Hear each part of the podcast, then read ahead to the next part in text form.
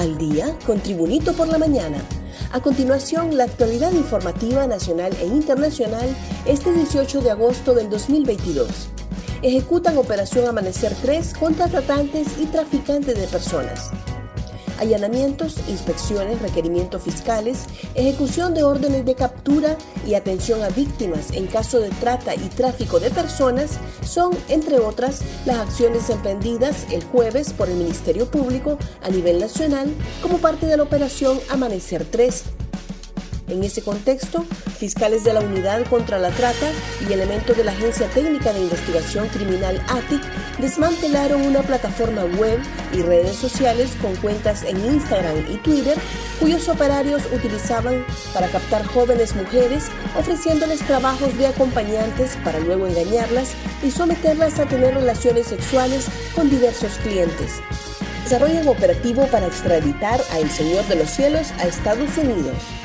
La Policía Nacional de Honduras realiza la mañana de este jueves el operativo de traslado del hondureño José Luis Oliva Mesa, alias el Señor de los Cielos, desde el primer batallón hacia la base aérea Hernán Acosta Mejía en Tegucigalpa, donde será entregado a la Administración de Control de Drogas, DEA, para su extradición a Estados Unidos.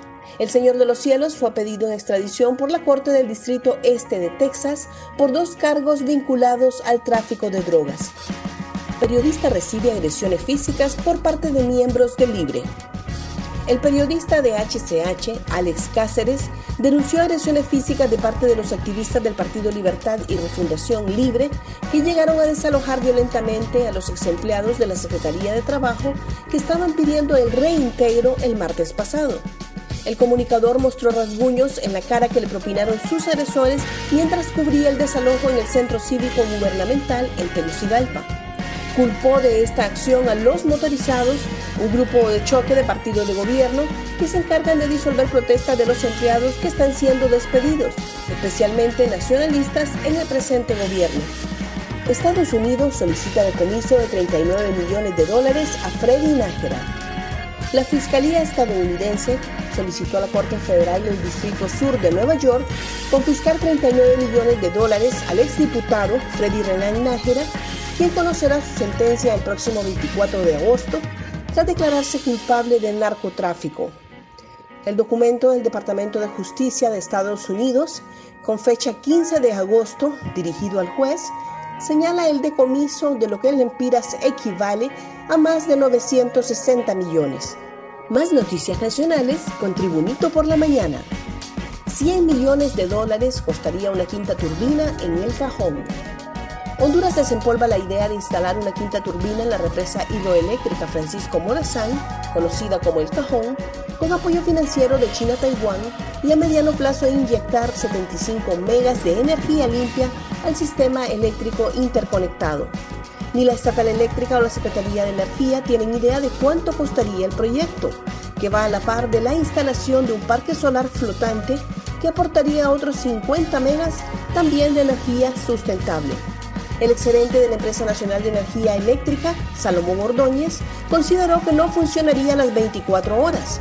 Sería para las horas pico para que pudiera sustituir 75 megavatios de plantas térmicas. Muerto hallen a estadounidense veterano de la guerra en Irak. En Roatán, Islas de la Bahía, funcionarios policiales asignados a esta zona insular del país reportaron ayer el deceso de un estadounidense por causas indeterminadas en una casa del sector de Sandy Bay.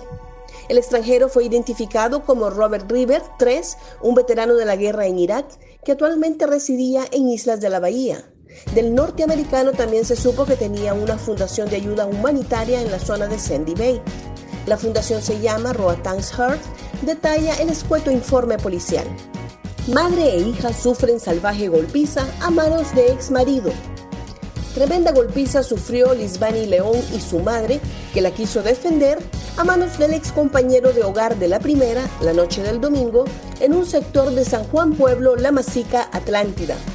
La agredida clamó ayer por justicia a las autoridades policiales hondureñas, ya que denunció que ha sido víctima de varias golpizas por su ex marido, Freddy Luna Valle, quien tiene orden de alejamiento y de captura desde el 2019 por ese mismo ilícito en contra de la mujer con quien procreó un hijo.